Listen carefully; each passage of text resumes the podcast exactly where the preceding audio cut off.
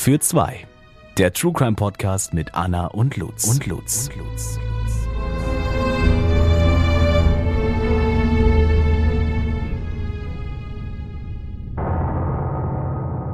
Hallo und herzlich willkommen zu einer neuen Folge Fall für zwei. Ich bin Lutz. Und ich bin Anna. Und wir starten mit einem neuen Überthema. Denn ja, es geht wieder los. Zwei neue Folgen zu einem neuen Thema.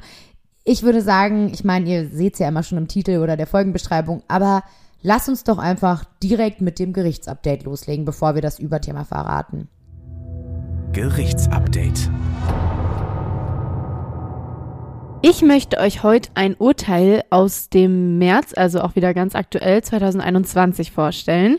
Es geht darum, dass ein Mann, der gegen den Willen seiner Partnerin oder seines Partners beim Geschlechtsverkehr heimlich das Kondom entfernt und ähm, wie der sich dafür strafbar macht. Hast du eine Idee, was das sein könnte?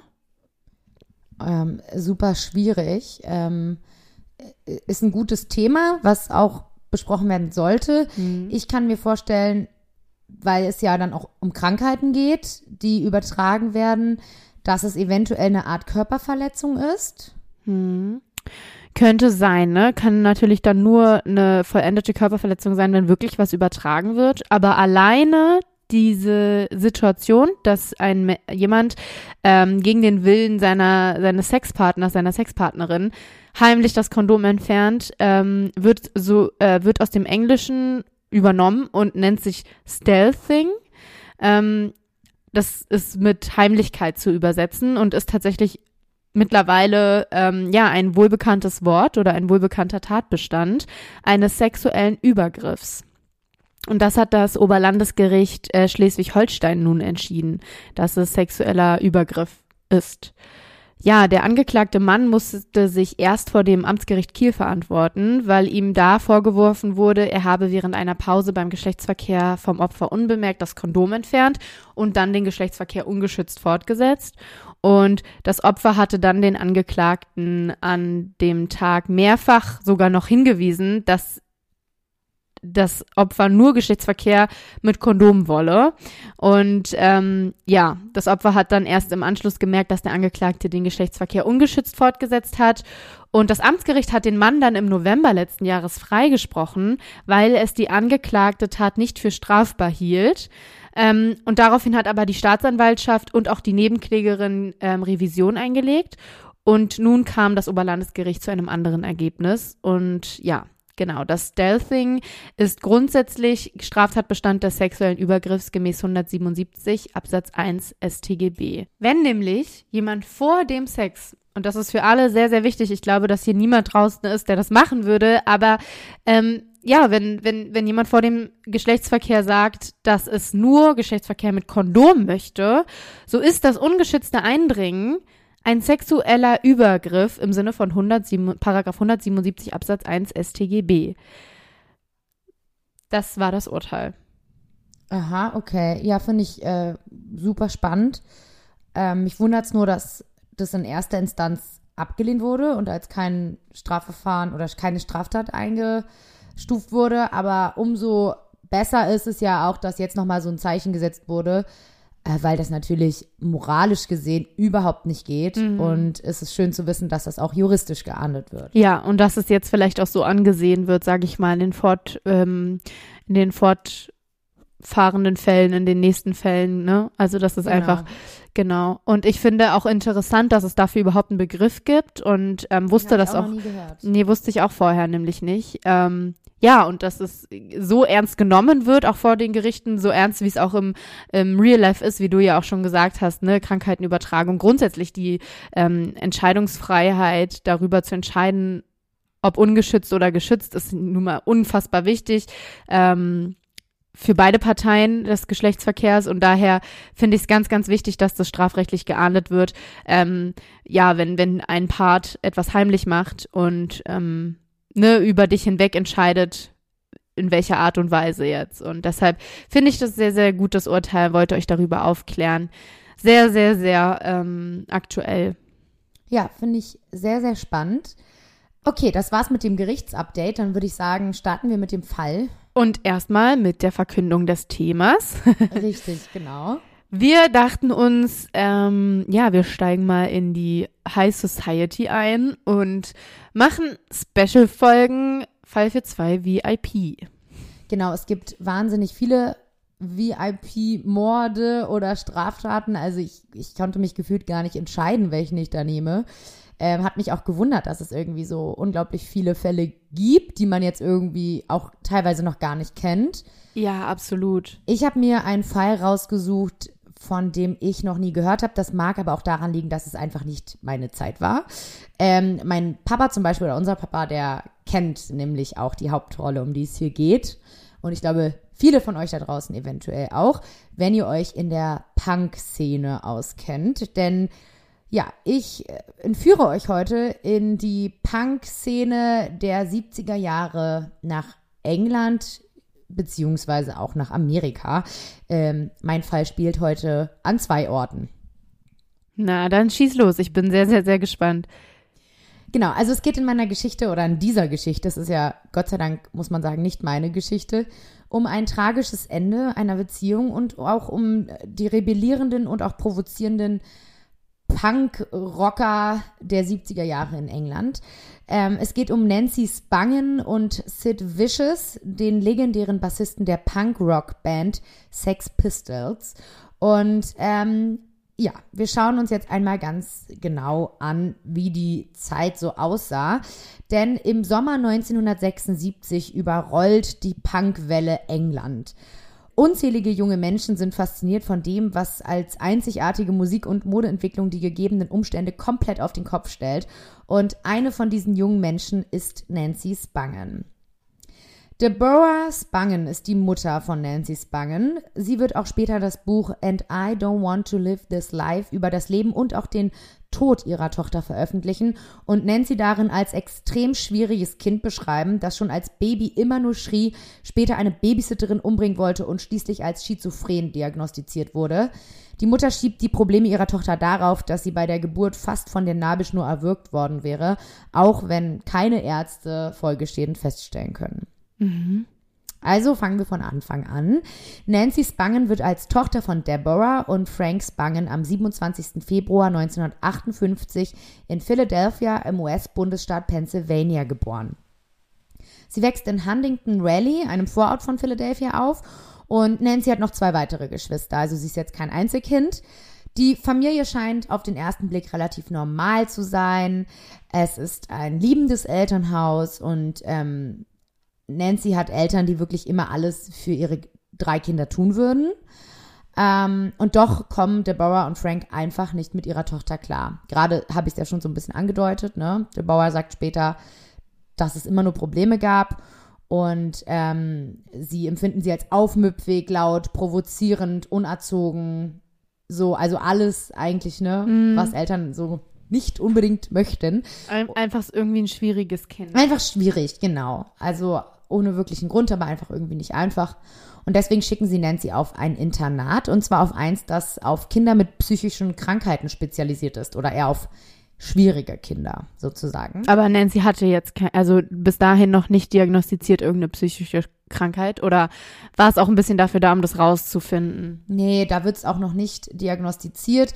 Das kommt dann erst ein wenig später. Also was man auf jeden Fall weiß, und das ist auch ein Teil des Problems, ähm, was wird Nancy später sagen, dass sie halt auf jeden Fall einen überlegenen Intellekt besitzt. Also sie mhm. hat ähm, einen höheren IQ als die anderen Kinder. Sie ist überdurchschnittlich schlau, hat auch schon eine Klasse übersprungen in der Grundschule. Ähm, und ja, die, äh, also die psychische Krankheit, also sie, ihr wird ja Schizophrenie diagnostiziert, das wird erst mit 15 Jahren festgestellt. Mm, okay. Also zu dem Zeitpunkt war, wusste es noch keiner, aber das wird dann auch diagnostiziert. Aber Nancy absolviert trotzdem auch noch im selben Jahr die Highschool. Also sie kriegt es irgendwie alles relativ gut hin. Bis sie dann mit 16 Jahren an die University of Colorado geht. Und ja, hier geht's dann los. Und jetzt halte ich fest, Nancy fängt hier das erste Mal an, Heroin zu konsumieren. Oh je. Ja, also es ist nicht ganz klar, inwieweit sie davor schon Drogen konsumiert hat. Mit Sicherheit wird sie das schon, ich sag jetzt mal, leichtere Drogen auch konsumiert haben. Oft ist es ja eigentlich auch so, ne, dass man jetzt nicht mit Heroin anfängt, Nein, nein, sondern nein. es geht dann eher über, Das steigert sich. genau. Genau, also mindestens Alkohol wird im Spiel gewesen sein, also das auf jeden Fall. Und wenn wir jetzt schon dabei sind, äh, würde ich sagen, Anna, ähm, ich würde jetzt einfach mal eine Triggerwarnung aussprechen für die gesamte Folge, denn es geht in der nächsten knappen Stunde, denke ich jetzt mal, wirklich viel um Drogenkonsum, um Abhängigkeit, um Drogensucht, ähm, um Exzesse. Also wenn irgendjemanden da draußen das Thema irgendwie sehr mitnimmt oder damit, davon auch selber betroffen ist eventuell, dann ähm, würde ich empfehlen, die Folge zu überspringen. Genau. Genau.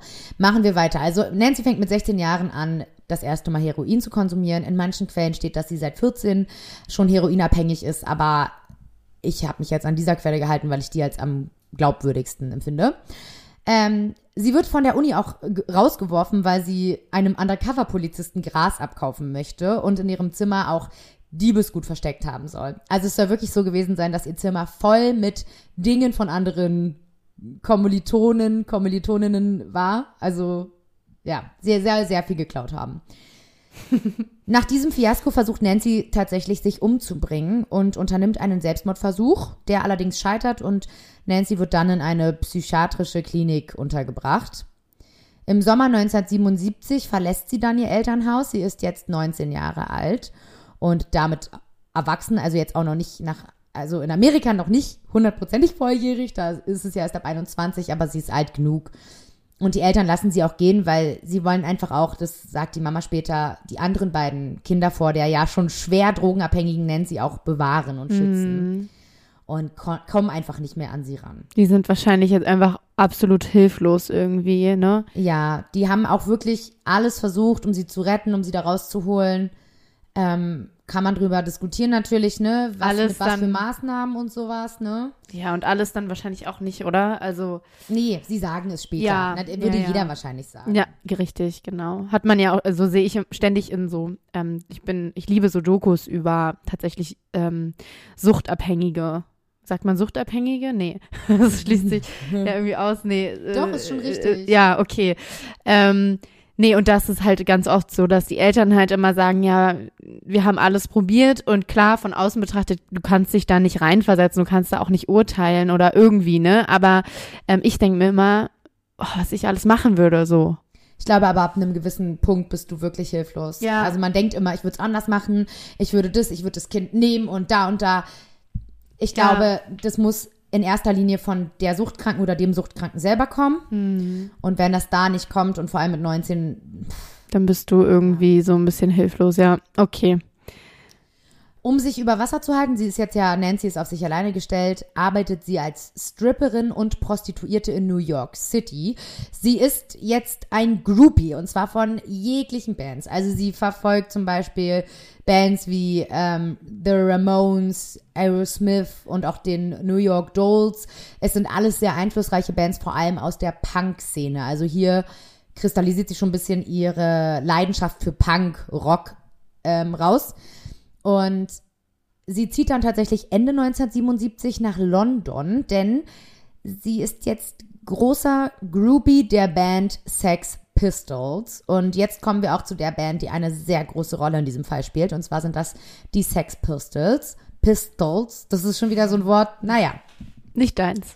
Ähm, die Sex Pistols sind eine der bekanntesten englischen Punk-Bands der zweiten Hälfte der 1970er. Und ähm, ja, entstanden ist sie, da haben sich 1973 die College-Freunde Steve Jones, Paul Cook und Warwick Nightingale beschlossen, mit gestohlenem Equipment eine Band zu gründen.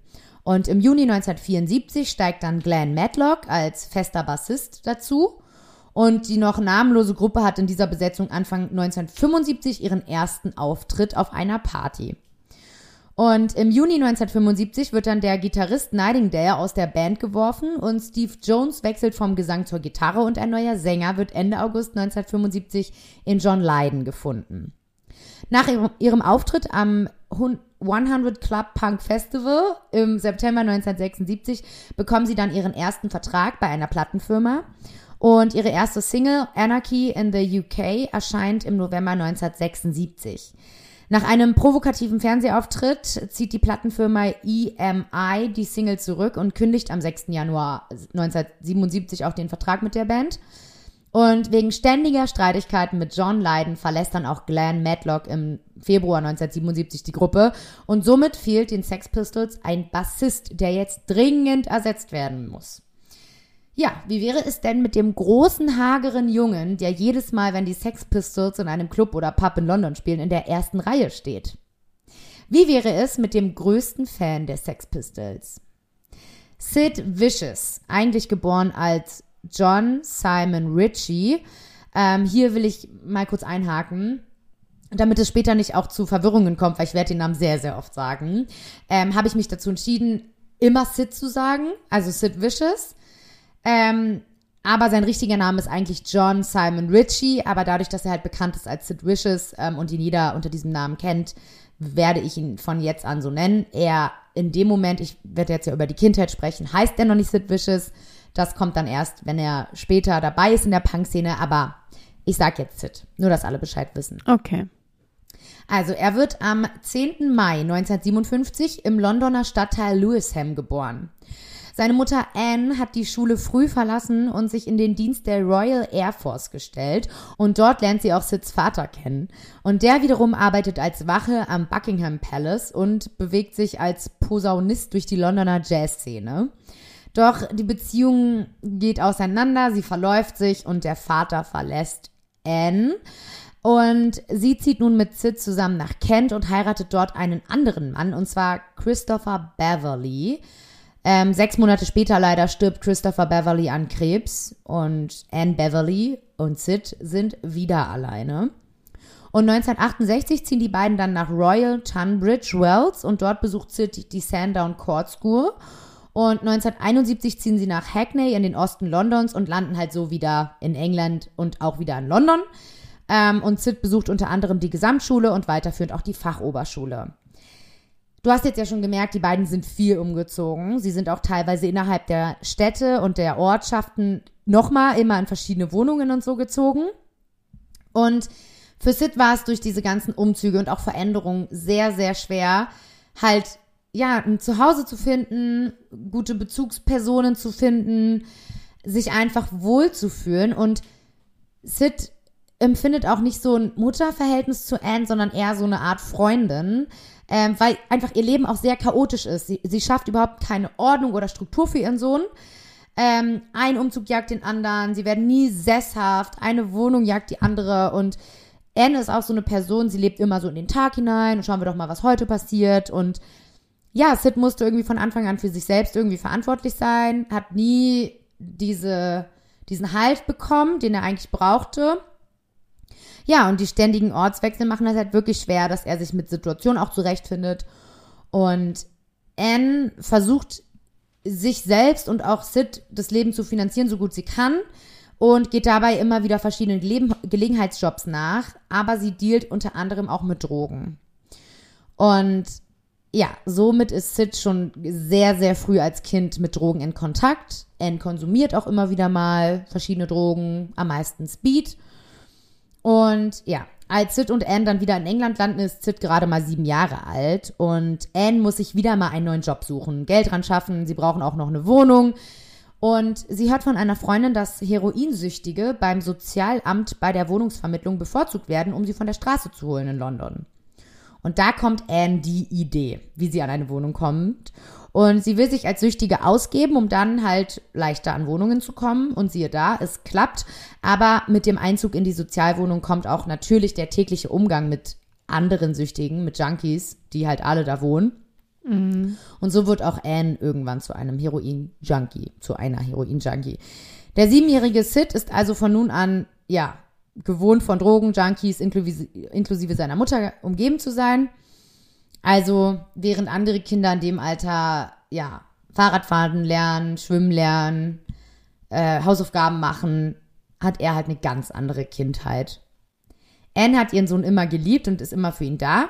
So, also sie ist eine liebende Mutter, aber genau, gibt ihm halt nicht das, was er braucht, was Kinder generell brauchen, absolut nicht. Hm, keine gute Mutter, ehrlich gesagt, ne? Nee, natürlich nicht. Also sie bringt ihren Sohn in, in solch eine Szene und nimmt vor ihm Drogen. Vor allem, wenn sie es jetzt irgend, wenn das so der einzige Weg gewesen wäre, aber sie hat sich ja bewusst ausgesucht, ne, in diese Umgebung zu ziehen oder halt die Sozialleistung zu nutzen, ähm, ja, die, die sie ja gar nicht in Anspruch hätte nehmen müssen oder brauchen, weil sie ja immer gut über oder ne, über die Runden kam und sie hätte sich auch einen ganz normalen anderen Job suchen können und so weiter und so fort. Aber hat sich es bewusst ausgesucht und somit war das ja dann irgendwie auch der Weg für ihren Sohn war damit geebnet, mehr oder weniger, ne? Ja. wenn man jetzt negativ denkt, aber es ist ja auch so gekommen offensichtlich.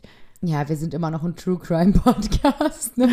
es muss ja irgendwas Negatives geben am Ende. Das war's jetzt. Tschüss.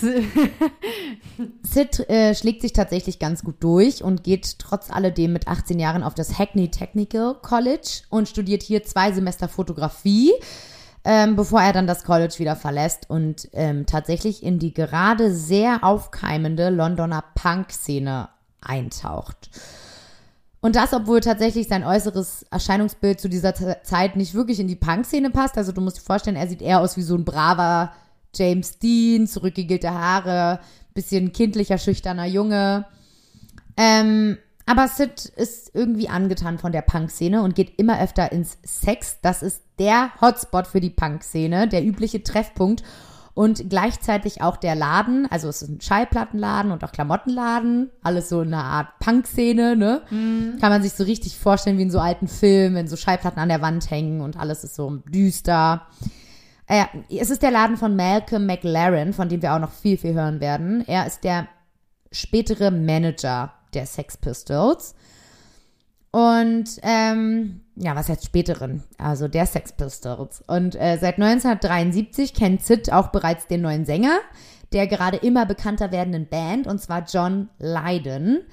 Ähm, damals lungern Sid und John immer öfter zusammen in leerstehenden Häusern rum, besetzen auch teilweise Häuser. Also sie. Ach, da war John auch schon ähm, Sänger. Genau. Also damals, als, als sie zusammen in leerstehenden Häusern rumlungern, noch nicht.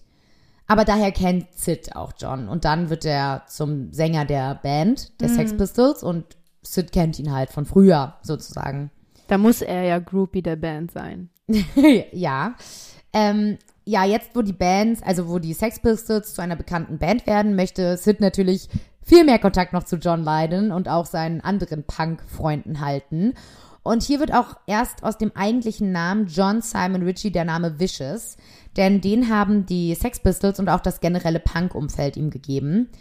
John Lydon zum Beispiel nennt man immer Johnny Rotten wegen seiner schlechten Szene. Und ähm, Sids Spitzname hatte dagegen nichts mit seinem Aussehen oder so zu tun, weil vicious bedeutet bösartig auf Deutsch.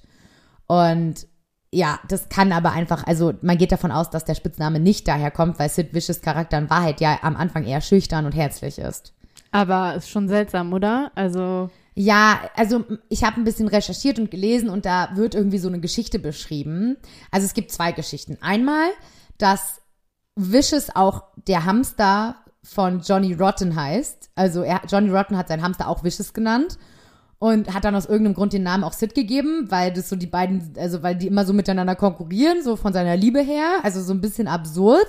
der also, Hamster und ja, Sid hat immer gesagt, irgendwie so, ja, ich muss meinem Namen gerecht werden und so. Johnny Rottens Hamster ist auch so. okay. Aber ein anderes, eine andere Geschichte zu dem Namen und die glaube ich ein bisschen wahrscheinlicher, dass ähm, einmal bei irgendeiner Party oder so soll einer aus der Punk-Szene gerufen haben, ähm, Sid, you're so vicious oder so. Und also so aus Spaß und da, daher sollte es dann gekommen sein, weil dann immer so Sid, you're so vicious nachgemacht wurde und irgendwann war es halt nur noch Sid vicious. Hm, Okay, verstehe. Vielleicht, Also- weil, keine Ahnung, war irgendein Kommentar halt und der, an dem haben sich dann alle irgendwie so erfreut. Genau, so kann ich es mir auch vorstellen. Also wo jetzt genau der Name herkommt, es gibt mehrere äh, Geschichten dazu. Diese drei habe ich gehört. Ja, weiß ich jetzt nicht, ob ich das so cool fände, wenn ich bösartig genannt werden würde. Aber Sid ist der größte Fan der Pistols. Ähm, das zeigt sich auch durch diese kleine, nicht so nette Geschichte. Denn nach einem Konzert zum Beispiel der Sex Pistols schreibt Musikjournalist ähm, Nick Kent nicht, Ken- kennt nicht, irgendwie so, ähm, ja, Kritik über die Band. Und zwar nicht so nette Zeilen. Ähm, er fand den Auftritt einfach nicht gut. Und das bezahlt er dann am Ende tatsächlich damit, dass er von Sid mit einem Fahrradschloss verprügelt wird, dass sein Gesicht nicht mehr kenntlich war am Ende. Ach du Güte. Ja. Also Sid ist besessen von der Band und er möchte tatsächlich durch diese Prügeleien auch immer wieder zeigen, wie hart er ist und dass er dieser Punk-Attitude quasi gerecht wird. Aber Lutz, kennst du diese Menschen, die wirklich so dolle Fans sind, dass sie wirklich beleidigt sind, wenn jemand den, das Vorbild beleidigt, so gesagt? Na, Gott sei Dank kenne ich es nicht. Also ich war, ja, also dass jemand dann so, so sauer ist deswegen und so, ja. Ja, so persönlich sich angegriffen fühlt, so nur wenn man, keine Ahnung, ich nehme jetzt einfach mal Miley Cyrus, weil das war, ich war früher Miley Cyrus Fan. und in Social Media Sachen sieht man das halt oft, dass diese Fans sich, keine Ahnung, sich gegenseitig zerfleischen, nur weil die ja, die, die, die Promis irgendwie sich untereinander streiten zum Beispiel. Also ganz, ganz, ganz, ganz seltsam. Wahrscheinlich war er. Generell komisch, muss ich sagen. Ja, ganz, also ganz skurril. Es hat doch mich nichts an, es ist doch nicht meins, es ist doch nicht mein Leben. Ich bin Nee. doch nicht die Band, ich muss mich doch nicht angegriffen fühlen. Richtig, aber ich habe den Auftritt ja nicht gemacht. Genau. Und es gibt's, gibt's tatsächlich ganz viel bei so diesen ich. krassen Fangemeinden und so. Ganz, ganz seltsam. Ich glaube, wenn man sich dann zu sehr mit der, mit der Person oder mit der Band oder den Personen identifiziert und zu sehr so sein will wie die zum Beispiel und dann irgendwie sich total darauf versteift, dass das halt voll der Lebensinhalt wird. Und dann verteidigst du das. Ja, ich meine, ich verstehe, wenn jemand ne, eine Person ganz toll findet und nicht schön findet, wenn jemand Kritik an der Person äußert. Das ist ja absolut legitim und normal, aber so dieses über das Maß hinaus, Ja. so, ne, ist es einfach, äh, ja, naja, will ich nur kurz einwerfen, weil ich mir Sid da auch gut vorstellen kann in dieser, in dieser Fangemeinde, die so ein bisschen unnatürlich ist. Total. Also.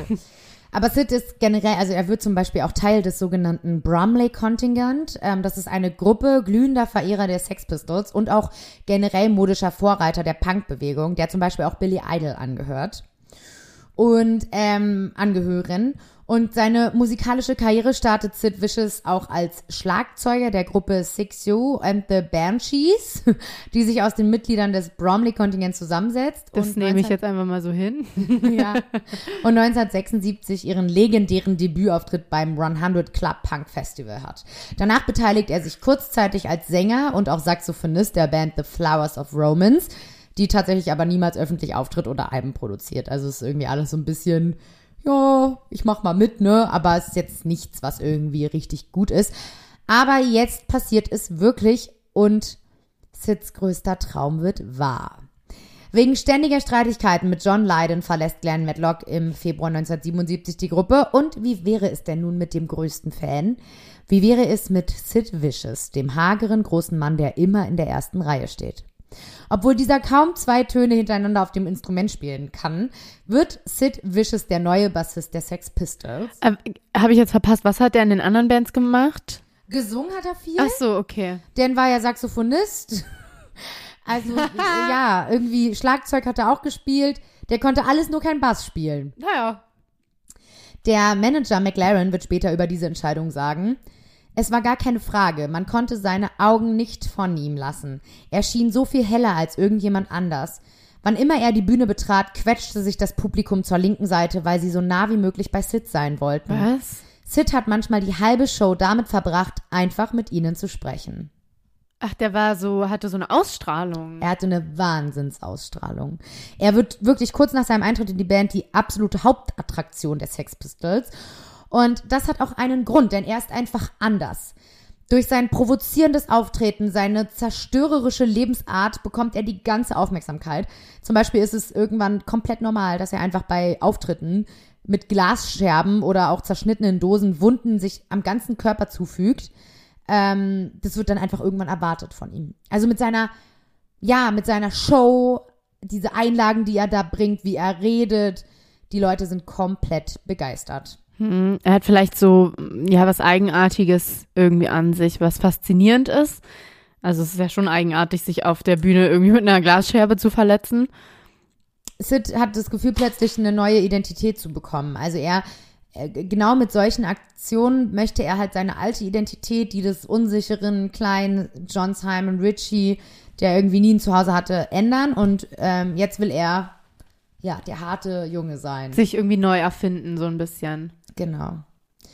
Ja, und genau während dieser Zeit flieht auch ein junges verlorenes Mädchen aus einem Internat für psychisch auffällige Kinder als Groupie nach London. Nancy. Und ihr neues Ziel sind ja jetzt die Sex Pistols. Sie ist ja ein Groupie. Und am allermeisten hat sie es auf Johnny Rotten abgesehen, trotz seiner schrecklichen Szene. ja, nee. Der lehnt den Sex dankend ab. Dann lieber bösartig. Und jetzt versucht sie es bei Sid Vicious. okay.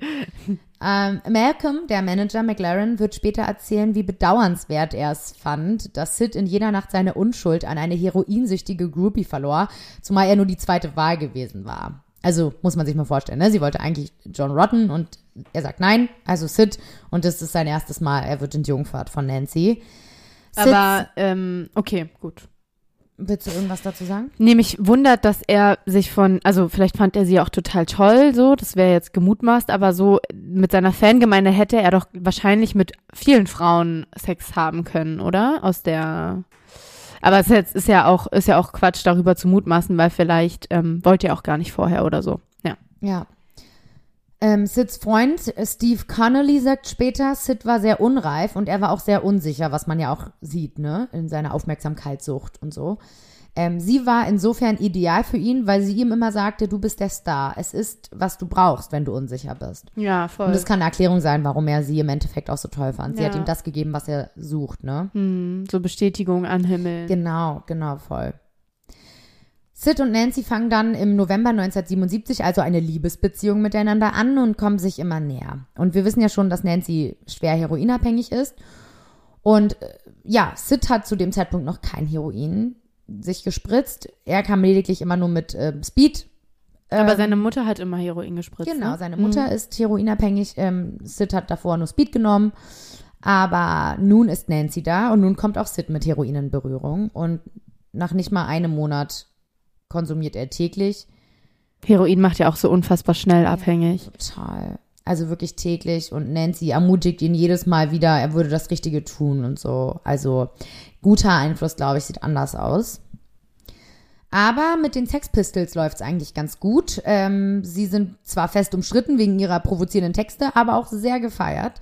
Und doch trennt sich die Band bereits im Januar 1978. Also es hat nicht lange gehalten. Wie lange? Ein Jahr. ähm, aber das hat mehrere Gründe. Zum einen leiden die Sex Pistols tatsächlich total unter dem Einfluss von Nancy auf Sid. Der Drogenkonsum macht es immer schwerer, eine Show oder gar Touren zu spielen. Für Sid geht es nicht mehr um die Musik, sondern lediglich um das Heroin und zu diesem Zeitpunkt kann sich der Bassist auch kaum noch auf der Bühne halten. Na, klasse. Der wankt da immer nur so rum. Nee, dann, dann tauscht den doch aus, oder? Oder wa- warum haben die sich dann direkt getrennt? Ähm, da komme ich gleich zu. Ähm, also erstmal versucht der Manager Malcolm McLaren ähm, Sid von den Drogen zu lösen, damit er sich wieder mehr auf die Musik konzentrieren kann. Und deswegen schickt er die Band extra auf Tour, weil er denkt, so hat Sid keine Langeweile mehr, ist immer unter irgendwie unter Leuten. Und er denkt halt, dass er das Heroin nur aus Langeweile nehmen würde. Ähm, um Sid auf der Tour bestmöglich unter Kontrolle zu halten, soll er rund um die Uhr von Crewmitgliedern bewacht werden, sodass er nicht heimlich mal zum Heroin greifen kann. Ähm, es geht sogar so weit, dass einer der Crewmitglieder eine Klotür eintrat, nur um Sid dabei ähm, zu stören, wie er gerade ein Geschäft ablegt. ähm, das alles hält aber Sid nicht davon ab. Ich habe gerade erst deinen letzten Satz realisiert. ablegen. Aber Sid kann natürlich trotzdem Wege und Mittel finden, sein Heroin sich zu spritzen. Also er kann ja jetzt nicht 24 Stunden rund um die Uhr Dauer beschattet werden. Ähm, jetzt sieht Malcolm nur noch eine Lösung, und zwar Sid von der Quelle seiner Drogen zu distanzieren. Nancy. Nancy's Bangen. Ist die auch auf Tour mit gewesen? Nein. Aber Malcolm hat den Plan, Nancy quasi zu entführen und in einen Flieger nach New York zu setzen, damit sie nicht mehr in London ist. Ich finde den Plan auch irgendwie lustig. Also, das ist ein sehr, sehr, sehr seltsamer Plan. Also, Plan. Aber Nancy sitzt dann schon im Taxi. Wie so ein, wie so ein Tier irgendwie. Setzen wir einfach mal ins Flugzeug. Vor allem, als wäre sie dann weg, nur weil sie im Flieger nach New York sitzt. Äh, Nancy bemerkt den Plan dann im Taxi und äh, springt aus dem Auto, und dass sie gelockt worden war. Also es hat nicht geklappt. Die Band trennt sich dann aber trotzdem. Also man hätte jetzt wirklich sagen können, komm, wir suchen einen neuen Bassist. Äh, Der Sid Vicious kann eh nicht spielen. Aber A, ist es tatsächlich so, dass Sid Vicious Hauptattraktion der, der Sex Pistols ist. Ja. Ohne ihn ist die Band nicht das, was sie ist. Wahrscheinlich wären ganz viele Fans dann auch von der Band, hätten sich distanziert, so, ne? Richtig, Also, genau. Und dann kommt es noch dazu, dass sich Johnny Rotten auch ganz doll mit Malcolm streitet und dann ist die Band endgültig am Endpunkt angelangt. Drogen, Missgunst, Chaos. Also einfach alles und die Band sagt, okay, komm, wir beenden das. Die Band hat einen absoluten Hass aufeinander entwickelt. oh Gott. Und ähm, ja, sie haben auch bald auch keine Lust mehr auf McLaren, dann gibt's da jetzt Stress, weil sie sich von dem betrogen und abgezogen fühlen und von Nancy Spangen will sowieso niemand mehr wissen. Ähm, Nancy Spangen ist, ist auch generell in der Gesellschaft, ich finde das ganz spannend, wie das Bild von Nancy zu der Zeit ist. Sid Vicious ist in der Gesellschaft so das Opfer, ne? Das Opfer der Gesellschaft, der Drogen. Er wird so eher bemitleidet und so. Er ist der Harte, der irgendwie eine schlechte, schreckliche Zeit durchmacht, gefühlt und aber auch, aber auch die Gesellschaft verändert. Nancy Spange dagegen schlüpft in der Punk-Szene schnell in die Täterrolle. Sie ist die verrückte Freundin, die Bands, Karrieren, Leben zerstört und den eigenen Ruhm nur im Fokus hat. Und Zeitgenossen beschreiben sie auch als Biest, als anstrengend, als unerträglich, die üble Nancy, Oh die ihren Freund mit sich in den Abgrund reißt. Also sie hat ein ganz übles Image. auch so unfair. Also, Ja, ich bin da zwiegespalten, also klar unfair. Ich meine, Sid ist genauso kaputt im Endeffekt zu dem Zeitpunkt wie Nancy. ja, vor allem ist Sid ja ein erwachsener Mann. Also, genau, sie ist ja nicht ähm, schuld daran. So, da kann man ihr ja nicht die Schuld geben. Nee. Klar, muss man ganz ehrlich sagen, sie hat einfach keinen guten Einfluss auf Sid gehabt, ne? Aber ich denke mir, wenn es nicht Nancy gewesen wäre, dann wäre bestimmt jemand anderes gekommen und hätte ihm das Heroin gezeigt. Also Ja. so, Ja. er war ja offensichtlich bereit dafür. ja, er hätte sich ja auch jederzeit lösen können von Nancy oder genau. was auch immer. Also ich finde es immer, mm, ist immer so ein bisschen einfach gemacht, die Schuld dann bei einer Person zu suchen. Ne? Und die, Voll. die haben ihn wahrscheinlich auch einfach so gefeiert und so in den Himmel gehoben, dass er, ja, er war der, der goldene Stern und ähm, Ja, alle anderen die schwarzen Schafe, die ihn irgendwie beeinflusst haben. Und das ist ja nicht richtig. total. Das kann man, das kann man auch nicht so pauschalisieren. Niemand weiß, was da abgegangen ist. Ähm, ja, aber Nancy hat es auf jeden Fall nicht leicht, muss man ganz ehrlich sagen. So mit ihrer, ja, gesellschaftlichen Meinung, sage ich jetzt mal. Also alleine, dass sie dann ein Taxi gesetzt wurde, damit sie wegfliegt. da würde ich mir schon Gedanken machen über mich und mein Leben. das ist wirklich wie so ein Tier, ey. Oh Gott. Ähm, aber Gewalt und Körperlichkeit ist bei dem bekannten Paar tatsächlich auch an der Tagesordnung. Also regelmäßig liefern die beiden öffentliche Szenen, bei denen sie beide handgreiflich auch gegenseitig werden, sich streiten, sich anschreien. Und vor allem Vicious ist tatsächlich für seine Gewaltausbrüche bekannt. Ähm, und die gehen weit über das Kaputthauen von Gegenständen auf der Bühne oder so hinaus. Zum Beispiel, ähm, das ist eine kleine äh, Geschichte vor seiner Zeit bei den Sex Pistols. Da wird er bei einem Punkkonzert von einer anderen Punkband, ähm, also er hat sich davor bei denen als Sänger quasi beworben und wird nicht genommen. Und dann geht er zu dem Konzert und wirft voller Hass ein Glas in Richtung Bühne, weil er aus Rache einfach, weil die ihn nicht wollten, sozusagen. Und er trifft mit dem Glas zwar nicht die Bühne, aber ein Mädchen am Auge, welches daraufhin halb erblindet. Also ein ganz übler Unfall, ja. Oder auf der letzten Sex Pistols Tour durch die USA legt er sich zum Beispiel auch mit einem Fan im Publikum an und zieht ihm einfach seinen Bass über den Schädel. Also, oder bei Konzerten zum Beispiel, das finde ich auch ganz übel, zieht er auch eine Metallkette aus der Jacke und lässt sie einfach über die Tanzfläche kreisen, ohne Rücksicht auf die tanzenden Besucher, die ja wegen ihm da sind. Das finde ich so absurd. Also der hat auf jeden Fall keine Hemmschwelle irgendwie, Nee, so nee, nee. gewaltmäßig. Nee, genau, das ist ganz übel. Jetzt mag ich ihn nicht mehr plötzlich. Mochte ich ihn überhaupt? Ich weiß es gar nicht. Ja, wir können am Ende diskutieren, was wir für Mm. Sympathien für ihn haben. Nach dem Ende der Band sind Sid und Nancy weiterhin ein Liebespaar. Das hat die beiden überhaupt nicht kaputt gemacht. Sie sind im Gegenteil noch unzertrennlicher als vorher. Und das Paar, ja, beschließt einen Neustart und sie ziehen gemeinsam nach New York. Also ganz schön weit weg. Aus Ähm, London nach New York. Genau. Wahrscheinlich ist es Nancy's Einfluss, ne? Die ist ja Amerikanerin und ähm, Stimmt, ist ja auch, ja, stimmt. Mhm. Genau. Ähm, Sid soll da eine Solokarriere starten und Nancy wird seine Managerin. Da ist ja auch die Punk-Szene relativ Genau. groß, glaube ich, ne? Genau, voll. Da gibt es super viele Punk-Clubs und Bands und so. Aber Nancy als Managerin stelle ich mir schwierig vor. Äh, tatsächlich habe ich in einem Artikel gelesen, dass sie, dass sie sich gar nicht so schlecht gemacht hat, wie man jetzt denkt. Mm. Ähm, äh, da habe ich jetzt nicht weiter, aber so, ich Sie ist habe an ihren eine- Aufgaben gewachsen. Ja, sie war gar nicht so übel. In New York in New York, Entschuldigung, unser Hund ist gerade so süß. Der liegt auf dem Rücken und schnarcht ein bisschen. Oh. Ähm, sie kommen im Chelsea Hotel unter und verbringen ihre Tage dort ausschließlich mit Drogen und Streifzügen. Sie ziehen durch die Punkclubs der Stadt. Und was ich total interessant fand, ist, dass eine Freundin von Sid und auch seiner Mutter, also eine gemeinsame Familienfreundin noch von früher, die ist auch dort in New York und sie trifft das Paar kurz nach der Anfut in eine, äh, Ankunft in einem, der, in einem der Clubs. Also ich glaube, das ist auch so, wenn du in der Punk-Szene bist, dann trifft man sich irgendwie immer überall. Und sie sagt, beim ersten Mal schien sie dort sehr glücklich zu sein, aber im Verlauf der nächsten sechs Wochen hat sie das Gefühl, dass es Sid nicht gut geht. Ähm, während Nancy ihm zum Beispiel in, in den Clubs immer einen Drink nach dem anderen einschenkt, sitzt Sid meistens nur mit gesenktem Kopf einfach daneben. Oh. Ja. Ja. Sie sind jetzt also in New York und nach genau 48 Tagen nach ihrer Ankunft in New York kommt es dann zur Katastrophe. Der Telefonist im New Yorker Chelsea Hotel bekommt am Morgen des 12. Oktober einen Anruf. Welches Jahr? Na, wir sind, es ist ja jetzt immer noch. Warte, warte, warte, sorry. 78. Hm, okay. 1978, ja. Das spielt ja alles in nicht so einer langen Zeitspanne. Ja, mal, ich, bin, ich, ich denke die ganze Zeit, es Sid? vergeht voll viel Zeit, aber Nee, nee. Die Band Nancy und Sid sind 1977 zusammengekommen. Die Was? Band existiert seit 1976. und jetzt haben wir 78. 78. Ich fühle mich so, als wären die, keine Ahnung, fünf Jahre oder so. Nee, das ist super nah. Mm, okay. Also der Telefonist im New Yorker Chelsea Hotel bekommt am Morgen des 12. Oktober 1978 einen Anruf.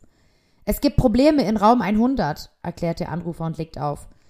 Bevor der Page zum Zimmer 100 gehen kann, kommt ein zweiter Anruf. Jemand ist krank, holen Sie Hilfe. Sid wacht am Morgen des 12. Oktober 1978 im Hotelzimmer des New Yorker Chelsea Hotels im Raum 100 auf. Und das nach einem heftigen Trip mit allen möglichen Substanzen am Abend zuvor.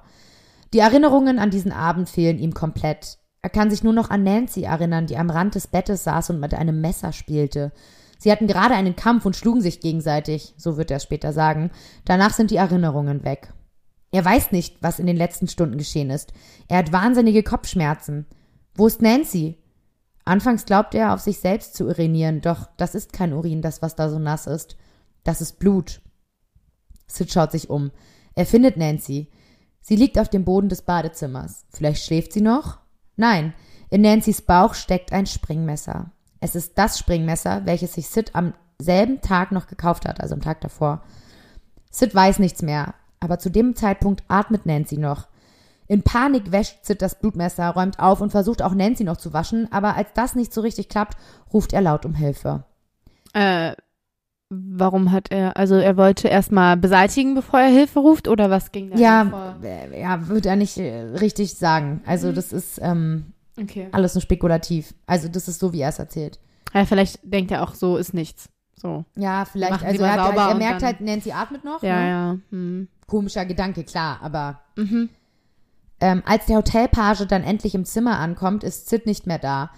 Er findet lediglich Nancy leblos und in schwarzem BH und Höschen auf dem Boden liegen. Sid läuft zu diesem Zeitpunkt verwirrt durch das Hotel. Oh nein, ey. Nancy wird diesen Morgen nicht überleben. Grausames Szenario, oder? Ja, furchtbar. Stell dir mal vor, du wachst auf. Sagen wir mal, du weißt wirklich nichts mehr. Wie in so einem schlechten Film halt einfach, ne? Total. Sid wird festgenommen wegen Verdacht des Mordes. Die Unwissenheit über die Tatnacht und der Verlust seiner liebe Nancy stürzen Sid in eine, schw stürzen Sid in eine schwere Depression. Nachdem die Depression immer stärker wird, beauftragen Malcolm und Sids Mutter Anne Beverly den Psychiater Steve Teig damit, seinen Geisteszustand zu untersuchen. Dieser ist sich daraufhin sicher, dass Sid schon seit seiner Kindheit unter Depressionen leidet. Diese soll durch die Behandlung zweiter Klasse durch die Gesellschaft ausgelöst worden sein. Er scheint keine Zielstrebigkeit mehr zu haben. Die Sex Pistols hatten sich aufgelöst und Nancy's Tod war einfach zu viel. Seine Strategie zur Bewältigung des Schmerzes war Heroin. Die Tage im berüchtigten Knast Rikers Island sind für Sid der absolute Albtraum. Oh, das glaube ich. Der Gedanke, dass er der Täter sein könnte, terrorisiert ihn unentwegt. Zusätzlich durchleidet er an der Haft einen kalten Entzug als Heroin-Junkie. Doch damit nicht genug. Sämtliche Horrorklischees des Gefängnislebens werden für ihn zur Realität. Vergewaltigung, Prügel und jegliche Art der psychischen Misshandlung. Am 1. Februar 1979 wird Sid vor den Untersuchungsrichter in New York, in New York City geführt. Sids Anwälte wollen argumentieren, dass er unschuldig ist und seine Freundin Nancy von einem Dealer ermordet wurde, der es auf ihr Geld abgesehen hatte. Der Plan ging tatsächlich auf und Sid konnte das Gefängnis verlassen, jedoch nur gegen 50.000 Dollar Kaution. Und ja, das wird dann vom Plattenlabel Virgin Records bezahlt. Ach, okay. Die übernehmen das tatsächlich, ja, fand ich auch krass. Sids Anwalt James Murberg sagt über seinen Mandanten, ich hatte es mit einem 21-jährigen Kind zu tun. Aus dem Vereinigten Königreich in die USA versetzt und mit einem großen Problem. Mhm. Sid ist also in diesem Moment clean, aber das sollte sich am selben Abend noch ändern, denn Sid hat nicht mehr lange zu leben. Vor dem Gerichtsgebäude wartet Anne Beverly schon sehnsüchtig auf ihren Sohn. Sie empfängt ihn gemeinsam mit einem gemeinsamen alten Freund, Peter Kodik. Und Malcolm McLaren wäre auch gerne da gewesen, aber der wird zeitgleich von Sids altem Bandkollegen Johnny Rotten darauf verklagt, die Sex Pistols abgezockt und ins Verderben geführt zu haben. Also der hat seine eigenen Probleme da in London. Jetzt, wo Sid auf freiem Fuß ist, denkt er natürlich nur an eines. Anna, kannst du dir vorstellen, an was? Sex. Absolut nicht. Heroin. Ja, natürlich Heroin. Wenn du so ein Junkie bist, ist dir Sex scheißegal. Das stimmt. 55 Tage Entzug und jetzt kann er wieder. Die Sucht hat sich zu tief in ihm verankert, als dass er den Entzug als Sprungbrett vielleicht auch nutzen würde. Ne? Man könnte jetzt ja sagen, 55 Tage hast du schon geschafft, der kalte Entzug ist durch. Hä, voll, natürlich. Jetzt also, nutzt es. Aber schon bereits auf dem Weg ins Hotel fragt er Peter Kodik mehrmals, ob er Heroin dabei hat. aber das zeigt halt, dass er nicht aufhören will, ne? Nee, nee, null. Also, da, da ist ja kein Wille dran.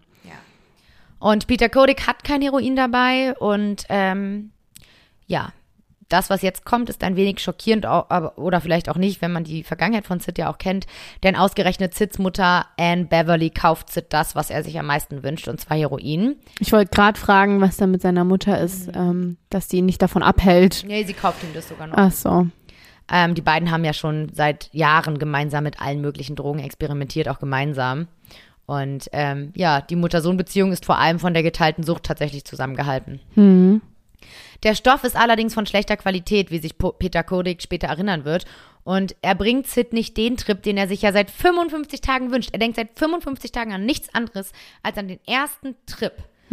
Und dann ist der nicht gut und er wird sauer. Und er fleht Peter Kodik an, der ja auch in der Dro Drogenszene sehr gut vernetzt ist, vielleicht hast du das schon mitbekommen, dass er ihm reines, richtig gutes Heroin besorgen soll. Und dieser macht sich dann auf den Weg und lässt Anne und Sid allein im Hotel zurück. Und Anne hat Peter sogar noch 100 Dollar mitgegeben für die Drogen, also für das Heroin, für das Reine, was er halt Sid besorgen soll. Anne Beverly hat am selben Abend eine Party organisiert für ihren Sohn, um die Freilassung ordentlich zu feiern. Sie fahren mit einem Taxi zu einer Wohnung in Greenwich Village, wo die Party stattfinden soll. Die Wohnung, in der die Party sein soll, ist von Michelle Robinson. Ähm, das ist eine Freundin, die Sid dabei helfen möchte, den Tod seiner Freundin Nancy besser zu verarbeiten, mit einem Zwinkerer an der Stelle. Denn ähm, die beiden haben auch ein sexuelles Verhältnis in dieser Nacht. Hm, okay. Oder an diesem Abend vielmehr. Sid hat an diesem Abend gute Laune. Er unterhält sich mit allen Gästen und für eine kurze Zeit haben sie das Gefühl, dass es der Sid, der auf der Bühne mit den Sex Pistols steht und das ganze Publikum nur durch seine Worte bannen kann. Hm. Doch dann trifft Peter Kodik auf der Party ein und ja, die Stimmung kippt, aber für Sid ist es super, denn endlich ist es da, das hochwertige Heroin, nachdem sich Sid den ganzen Tag über gesehnt hat. Also, der hat's besorgt, ja? Genau, er hat's besorgt und Peter sagt zu Sid, dass die Lieferung wohl besonders potent sein soll und Sid vorsichtig sein soll. Also sehr rein, aber auch sehr stark. Okay. Doch Sid hört kaum zu. Er kann es kaum erwarten, high zu werden. Ja, 10 bis 15 Minuten nach dem Trip geht es ihm noch gut, doch dann steht er auf und erbricht sich. Er geht dann ins Badezimmer und erbricht sich dort erneut. Die Gäste gehen zu N und fragen, ob sie nicht irgendwie ins, ins, ins Krankenhaus fahren möchte mit ihm, denn, na, er wird irgendwie, der Zustand wird immer schlimmer und Sid taumelt, ähm, fällt regungslos aufs Bett und läuft auch blau an und das ist ein klares Zeichen für eine Überdosis. Ach du meine Güte. Und die Leute gehen zu ihm, geben Sid Flüssigkeiten und versuchen ihn am Bewusstsein zu halten. Und ähm, Anne will nicht ins Krankenhaus fahren. Sie sagt, dass er dann wieder auf Rikers Island landen würde, weil er dann gegen seine Auflagen verstoßen hat mit dem Drogenmissbrauch. Also er hat wohl Auflagen, dass er keine Drogen nehmen soll. Außerdem will sie nicht wieder die Presse am Hals haben. Toll. Und Sids Zustand wird tatsächlich auch besser. Ähm, er stabilisiert sich und entschuldigt sich dann, ähm, dass er den Gästen so einen Streck eingejagt hat. Doch die Stimmung ist nun endgültig dahin. Ich kann das auch total verstehen. Also wenn da jemand blau anläuft und du denkst, er stirbt gleich, dann will ich da nicht noch Party machen. Ich wäre schon längst über alle Berge auf Ja, jeden Fall. Die Wohnung wird immer leerer. Aber Peter Kodik ist noch da und als es Sid wieder besser geht, fragt er ihn erneut nach Heroin. Nein. Peter verneint, aber nach ständigem Bitten gibt er nach und gibt Sid eine etwas kleinere Dosis als die vorher. Trotzdem ist das Risiko immer noch verdammt hoch. Vor allem muss man wissen, nach so einem Entzug ist Heroin extrem gefährlich für Junkies, weil der Körper ist den Stoff nicht mehr so gewöhnt wie vorher. Ja, genau. Und Der reagiert reagiert ja ganz anders. Genau. Und ja, aber das Problem ist, dass durch den Entzug Junkies dazu leiden, sich noch mehr Heroin als sonst zu spritzen, weil die Sucht so verdammt groß ist und sie sich so auf diesen einen Schuss freuen. Dass das Ding gar nicht reicht. Genau, sie wollen, haben Angst, dass zu wenig ist und machen halt zu viel. Und das Problem ist bei Heroin ist der Grad zwischen tödlich und nicht tödlich sehr schmal. Hm. Also nur ganz wenig Heroin reicht und schon ist es eine Überdosis. Hm. Aber Sid kennt keine Grenzen und vor allem nicht jetzt, jetzt wo er kaum noch was zu verlieren hat. Laut Malcolm McLaren ist ihm sein Leben wohl nicht wichtig gewesen. Er setzt sich den zweiten Schuss und beginnt mit Peter ein Gespräch. Er spricht über sein Soloalbum, was er aufnehmen möchte, um die hohen Anwaltskosten, die jetzt schon horrend äh, hoch sind, ähm, damit bezahlen zu können. Er spricht auch über Nancy. Ähm, es wird eine der letzten Unterhaltungen seines Lebens. Zwei Stunden später verlässt auch der letzte Gast, Peter Kodik, die Wohnung und gibt Anne Beverly das rest restliche Heroin, was er noch hat, von den 100 Dollar, mit der Warnung, es aber nicht mehr Zit zu geben. Was ab jetzt passiert, ist für mehrere Jahrzehnte ein gut gehütetes Geheimnis. Sergeant Richard Houseman ist von der New Yorker Polizei und ermittelt in dem Fall Sid Vicious und er berichtet viele Jahre nach Sid Vicious Tod von den Ereignissen und sagt aus, dass Sid mit seiner Freundin und auch der Besitzerin der Wohnung, Michelle Robinson, am frühen Morgen des 2. Februar dann 1979 nach der Party im Bett liegt und sie dazu auffordert, ihm einen neuen Schuss zu setzen. Das Heroin ist das, was Peter Kodik noch Anne Beverly gegeben hat, als er gegangen ist. Das hat Sid natürlich gefunden. Michelle weigert sich und geht hinaus, um Anne im Nebenzimmer zu wecken, um ihr davon zu berichten. Was klar ist, an diesem Tag stirbt Sid Vicious an einer Überdosis Heroin und wird das Bett nie wieder verlassen. Die einzigen, die wissen können, wer genau Sid die Überdosis verabreicht hat, sind also Michelle und seine eigene Mutter Anne. Jahrzehntelang bleibt es ein Geheimnis und so ist auch der Tod von Nancy ein Geheimnis, denn Sid ist ja der einzig Verdächtige und der einzige Zeuge. Also sind beide Tode Geheimnisse. Bis 1996. In diesem Jahr stirbt Anne Beverly selbst an einer Überdosis. Ach du meine Güte, ey. Doch vor ihrem Tod wendet sie sich noch an den Journalisten Alan Parker, um ihm die Wahrheit zu erzählen. Hier also Annes Version. So dieses typische auf dem Leichenbett Geständnis. Ja, das äh, kennt man ja irgendwie, ne? Das hat man ja irgendwie öfter. Naja, viele haben das Gefühl, viele, ich kenne ich kenn 20. nee, äh, es wird immer, also es wird gesagt, es kommt irgendwann raus, weil vor dem Tod haben viele Menschen ähm, das Bedürfnis, sich frei zu machen und äh, so gesagt die Sünden zu gestehen. Deshalb ist das halt so typisch, dass man vorm, auf dem Leichenbett noch gesteht, so nach dem Motto. Ne, viele Morde kommen dann 50, 60 Jahre später dann erst ans Licht und so. Kurzer Exkurs. Also Anne sagt, dass ähm, Sid hatte ja an dem Abend auf der Party bereits eine Überdosis, die er überlebt hat, wo er so blau angelaufen ist. War definitiv eine Überdosis. Ja, offensichtlich. Also, ne, wenn nicht das, was dann so. Wahrscheinlich Ja. ist er haarscharf dem Tod schon an dem Abend entronnen. Ne? Genau. Und danach, sagt sie, schwitzte er den ganzen Abend, die ganze Nacht heftig und hatte wenig Kontrolle über seine Hände. Und in diesem Zustand war es ihm nicht möglich, sich selbst eine Spritze zu, äh, zu, zu, zu setzen, sodass er halt Hilfe brauchte. Deswegen hat er Michelle auch gefragt, ob sie den Schuss setzen kann. Laut Parker bereitete also Anne die Spritze vor und setzte ihrem Sohn eine tödliche Injektion. Durch ihre eigene Erfahrung als Heroinsüchtige wusste sie genau, welche Menge sie verwenden konnte und welche Dosis tödlich war. Parker glaubte, Anne habe aus einem Motiv der Gnade gehandelt und Sid vor einer erneuten Gefängnisstrafe bewahrt, die ihm seiner Meinung nach sicher bevorstand. Also im Endeffekt ähm, sagt der Journalist des Anne zu ihm gesagt hat, sie hat es eigentlich gemacht, um Sid zu bewahren vor dem Gefängnis. Also ich meine, ich kann es mir gut vorstellen, weil ähm, der Tod lag auf der Hand, dass es Sid war, irgendwie für, für, ne, für damals ähm, für die Öffentlichkeit. Ja, mit Sicherheit verurteilt worden. Und sie weiß ja auch, wie schlecht es ihm im Rikers Gefängnis ging. Ähm, ich meine, das ist nicht abwegig, dass eine Mutter dann sagt, boah, wo geht's ihm denn besser, hier oder ähm, tot, ne? Oder soll ich ihn noch mit dem töten, was er was er jetzt gerade will und liebt irgendwie auch. Also so absurd das klingt, aber für mich gar keine abwegige ähm, Theorie. Die genauen Beweggründe ihrer Tat hat Anne Beverly mit ins Grab genommen. Doch unzweifelhaft ist Sid Wishes Tod in Verbindung mit der gesamten Geschichte seines Lebens eine einzige Tragödie. Er stirbt mit nur 21 Jahren und wurde im Grunde nie wirklich erwachsen. Sid Vicious ist einer der größten Figuren des Punk, steht auf der Suche, stets auf der Suche nach sozialem Halt. Mit einer Freundin Nancy, die Fluch und Segen zugleich ist, ihm Mut und Selbstwertgefühl, aber auch die Drogen gibt. Mit seinem Tod ist der einzig Verdächtige in Nancy Spangens Mordfall tot. Der Fall wird daraufhin zu den Akten gelegt und wird nie aufgeklärt. Auch Sids Tod ist nie vollständig aufgeklärt. Hat seine Mutter ihn wirklich vor dem Gefängnis retten wollen und ihn wirklich mit dem goldenen Schuss getötet? Oder war es einfach ein Unfall? Hat er sich selber den Schuss gesetzt? Über Nancy's Tod gibt es mehrere Theorien, die über die letzten Jahre immer wieder die Runde gemacht haben. Erstens, Sid tötete Nancy mit dem Messer im Drogenrausch nach einem Streit. Denn das Messer scheint ja wirklich da eine Rolle gespielt zu haben an dem Abend. Die Theorie 2, die rumgeht, ist, dass ein Drogendealer halt ins Hotel kommt, um Drogen zu bringen und dann aber den berüchtigten Punkster und seine Freundin beklauen möchte und es daraufhin quasi zum Mord kommt, den der Drogendealer an Nancy begeht. Und Theorie 3 ist, dass Sid und Nancy beide im Drogenrausch sind und sie stehen ja auf so gewaltvolle Spielchen und dann spielen sie mit dem Messer rum, bis Nancy da mehr oder weniger reinfällt ins Messer mit dem Bauch. Also das sind so die drei Theorien, aber es gibt noch eine vierte und zwar ist das des Selbstmordpaktes.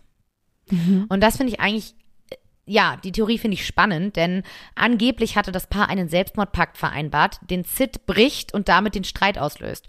Darauf deutet zumindest eine Abschiedsnotiz hin, den Sids Mutter nach seinem Tod bei ihm gefunden haben will. Wir hatten einen Todespakt und ich halte jetzt meinen Teil davon ein. Ich bin dann wieder bei meinem Baby. Was daran ist, wird wohl nie endgültig zu klären sein, weil Sid stirbt, bevor es zur Verhandlung kommt aber seine Asche wird berichten nach über dem Grab von Nancy Spangen verstreut. Und Nancy Spangen ist auf dem King David Cemetery in in Pennsylvania, USA begraben. Bis heute gilt die Geschichte der beiden als eine Art Romeo und Julia Punk-Märchen. Ähm, das passt vom Ende her nur, wenn man wirklich an einen merkwürdigen Doppelselbstmord glaubt, aber der Rest kommt fast hin. Zwei viel zu junge Leute aus fürchterlichen Elternhäusern, die sich vor allem ins eigene Drama verlieben ähm, und sich eigentlich aber nur ganz kurz kennen. Johnny Rotten schreibt in seiner Autobiografie, Sid war etwas naiv, aber voller Witz und Humor. Ein exzellenter Typ, aber die Drogen haben ihn zu einem Tier gemacht, zu einem zutiefst unangenehmen Typen. Ja, ihre kurze und konfliktreiche Beziehung zu Sid Vicious wurde 1986 unter dem Titel Sid und Nancy verfilmt. Der deutsche Schauspieler Ben Becker schrieb und inszenierte 1995 mit einer mit seiner Schwester Margaret Becker ein Theaterstück über Sid und Nancy und ähm, ich habe den Film Sid und Nancy tatsächlich geschaut. Den gibt es bei Amazon Prime zum Leihen oder Kaufen. Und der zeigt halt Einblicke in diese verrückte und sehr bunte Zeit, aber ist auch ja teilweise sehr verwirrend und zeigt mir persönlich zu wenig die Vergangenheit von den beiden, weil ähm, die ja einen großen Teil zu dem beigetragen hat, was aus den beiden ja auch im Endeffekt passiert ist. Mhm. Genau, aber bevor ich jetzt dazu komme, Anna, ja, was sagst du zu den vier Theorien? Und ja, was denkst du, wie ist Nancy Spangen umgekommen und wie ist Sid Vicious umgekommen? Ich fühle mich gerade wie in einem Interview, wie du so vor mir sitzt mit deinem Mikro. ähm, ehrlich gesagt, ehrlich gesagt, ähm, das, was sich in meinem Kopf festbrennt, ist, dass es ein Drogenunfall war mit Nancy. Dass einfach, ähm, ich, ich könnte ihm sogar glauben, dass er wirklich absolut nichts mehr weiß. Also, ne, wir haben ja jetzt Einblicke darin bekommen, wie exzessiv die ja auch beide mit den Drogen umgegangen sind und auch so hemmungslos. Deshalb finde ich es absolut nicht abwegig, dass er wirklich aufgewacht ist und absolut perplex war, was da vorgefallen ist. Ich gehe aber auch davon aus, dass er sie wirklich, dass er sage ich mal, die Hände an der Klinge hatte, so gesagt. Also, dass ähm, da jetzt nicht irgendein Dritter kam und da irgendwie, ne, ähm, so Drogendealer-mäßig, ähm, glaube ich absolut nicht. Ähm, ja, dass es jetzt irgendwie vorsätzlich war und die äh, glaube ich auch nicht. Also ich bin eher auf der Seite, dass es äh, ein Unfall war, ein Drogenunfall, so gesagt, ehrlich gesagt.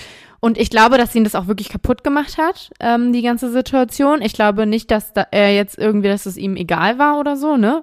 Also ähm, der wird auch schon, also vermute ich jetzt wirklich absolut nicht mehr in seinem Leben gehangen haben danach. Ähm, ich glaube das auch. Und ich glaube auch, dass er den tödlichen Schuss wollte. Mhm. Also den goldenen Schuss. Und ich glaube, dass er ihm den Gefallen getan hat, tatsächlich. Ne, es klingt irgendwie so, also für mich so am Sid hatte 55 Tage Albtraum hinter sich. Hm. Hat Schuldgefühle ohne Ende, weil er selber nicht mehr weiß, was passiert ist. Also glaubst du das so? Ja, ist eine verlorene Seele, Band, es klappt nicht mehr, hat Schulden ohne Ende. Ich glaube, der hängt nicht an, er hing nicht an seinem Leben, glaube ich nicht. Es war ja auch alles andere als eine rosige Zukunft ähm, vor ihm. Ja, Gefängnisschulden. Ja, und vor allem, ich glaube wirklich, dass das Gefängnis für ihn so ein Horrorort war auch. Also vor allem Riker Island ist ja auch bekannt. Und dann noch dazu diese Punk, 21-jähriger ähm, Punk- Star, der ja irgendwie auch, ich, ich glaube, die Punk-Szene, oder ich weiß, dass die Punk-Szene ja auch sehr frei äh, lebend, ähm, ne, so, also stand ja auch immer so für Freiheit, für hier Rebellion. Grenzenlosigkeit, äh, Rebellion, genau. Und ich glaube, dass dann so ein Gefängnis wirklich so der dunkelste Ort ist, also der ja sowieso schon der dunkelste Ort für jedermann ist, aber ne, gerade irgendwie vielleicht für so einen 21-jährigen Sid Vicious, ähm, ja, und dann mit diesen ähm, Erwartungen im Kopf, ja, glaube glaub ich, dass das schon Sinn macht. Dass diese Nacht irgendwie nicht ganz zufällig so passiert ist oder der nächste Tag, wie er passiert ist, sondern das schon auch so ein bisschen, ja, vielleicht beabsichtigt war, ne? Ja, kann ich mir auch vorstellen. Ich meine, es sind nur Spekulationen. Ähm, Anne hat nicht alles am Leichenbett äh, ausgeplaudert, leider. Aber ja, ähm, auf jeden Fall hast du den Fall gut aufgerollt und mir einen guten Einblick gegeben. Ich meine, ich finde das super interessant. Habe ich noch nie von gehört, so, ne? Und man denkt ja irgendwie, ähm, Rock, äh, Pop, äh, pop, pop, pop, ähm, Punkband. ähm, cool, Lutz. Dankeschön. Sehr, sehr gerne. Und bevor wir enden, bin ich gespannt, was du mir mitgebracht hast in deinem Wusstest du? Ja, ich wollte so ein paar ähm, Spekulationen so ein bisschen vielleicht aus dem Weg räumen. Und zwar wurde oft diskutiert, ob die Sex Pistols ähm, Nazis waren. Und zwar ähm, wurde das, ja, wurde das oft behauptet und ähm, es war auch nicht ganz anlasslos, weil die Sex Pistols wirklich auch so, ja, provoziert haben. Ne? Die haben halt oft zum Beispiel diese Hakenkreuze auch getragen an ihren Klamotten und außerdem haben sie oft irgendwie Zeichen gesetzt, die in diese Bewegung hindeuteten. Unter anderem auch ganz doll der Song Belson was a Guess. So hieß der. Und ich erzähle dir ganz kurz, ähm, wahrscheinlich hast du darüber auch gehört, aber Sid soll tatsächlich das Lied geschrieben haben. Und der Titel ist ein Wortspiel über das in vielen Konzentrationslagern verwendete Zyklon B-Gas. Ne, damit ähm, wurden ähm, Millionen von Jü Juden ja und Jüdinnen vergast, wie du ja weißt. Und ähm, genau, und dieses Lied hat für viel, viel Aufmerksamkeit gesorgt. So sind zum Beispiel Verse, Verse in dem, in dem Lied, ähm, ich lese dir einen vor. Ja. Zahnärzte suchten in ihren Zähnen nach Gold, durchsuchen sie die Juden nach Banknoten. Als sie herausfanden, was sie bekommen hatten, richteten sie aus und schießen sie das los. Also so, ne? Es ging halt da um die Behandlung, Behandlung in Anführungszeichen, um die furchtbaren Sachen, die ähm, gemacht wurden in diesen Konzentrationslagern. Und außerdem ist der Song natürlich angelehnt an das ähm, KZ in Belzen, ne? Und ähm, genau, das waren halt so ein paar Sachen, die immer wieder ja für sehr viel Aufregung gesorgt hatten. Und ähm, ich würde, also natürlich weißt du es nie zu 100 Prozent, aber es wird überall gesagt, die waren absolut keine Nazis und das war reine Provokation, weil sie erstens die Öffentlichkeit ja immer schocken wollten. Ne? Es war ja so, es war ja diese Widerstandsbewegung, auch insbesondere gegen das Königreich, gegen die Monarchie in England. Und genau das war das, was die Menschen ja auch so kurz nach dieser ganzen Nazi-Zeit, nach dem Nationalsozialismus, auch in England ja insbesondere, noch sehr, sehr bewegt hat. Und das wussten die Sex Pistols. Sie wussten, wie sie im Gespräch bleiben, wie sie Thema werden. Und das war genau der Punkt, ob, natürlich kann man jetzt streiten oder ich persönlich finde es auch geschmacklos. Ähm, man kann streiten, wie man das jetzt auffasst, ob man da sagt, ja, äh, künstlerische Freiheit hier und wir wussten ja, die Intention war anders und das war ja auch so. Ähm, aber es war tatsächlich nicht so, dass sie jetzt irgendwie Anhänger des Nationalsozialismus waren, ganz im Gegenteil. Und ähm, ja, die, die, die Nazis waren halt Feindbild schlechthin, insbesondere in dieser Zeit für die Briten.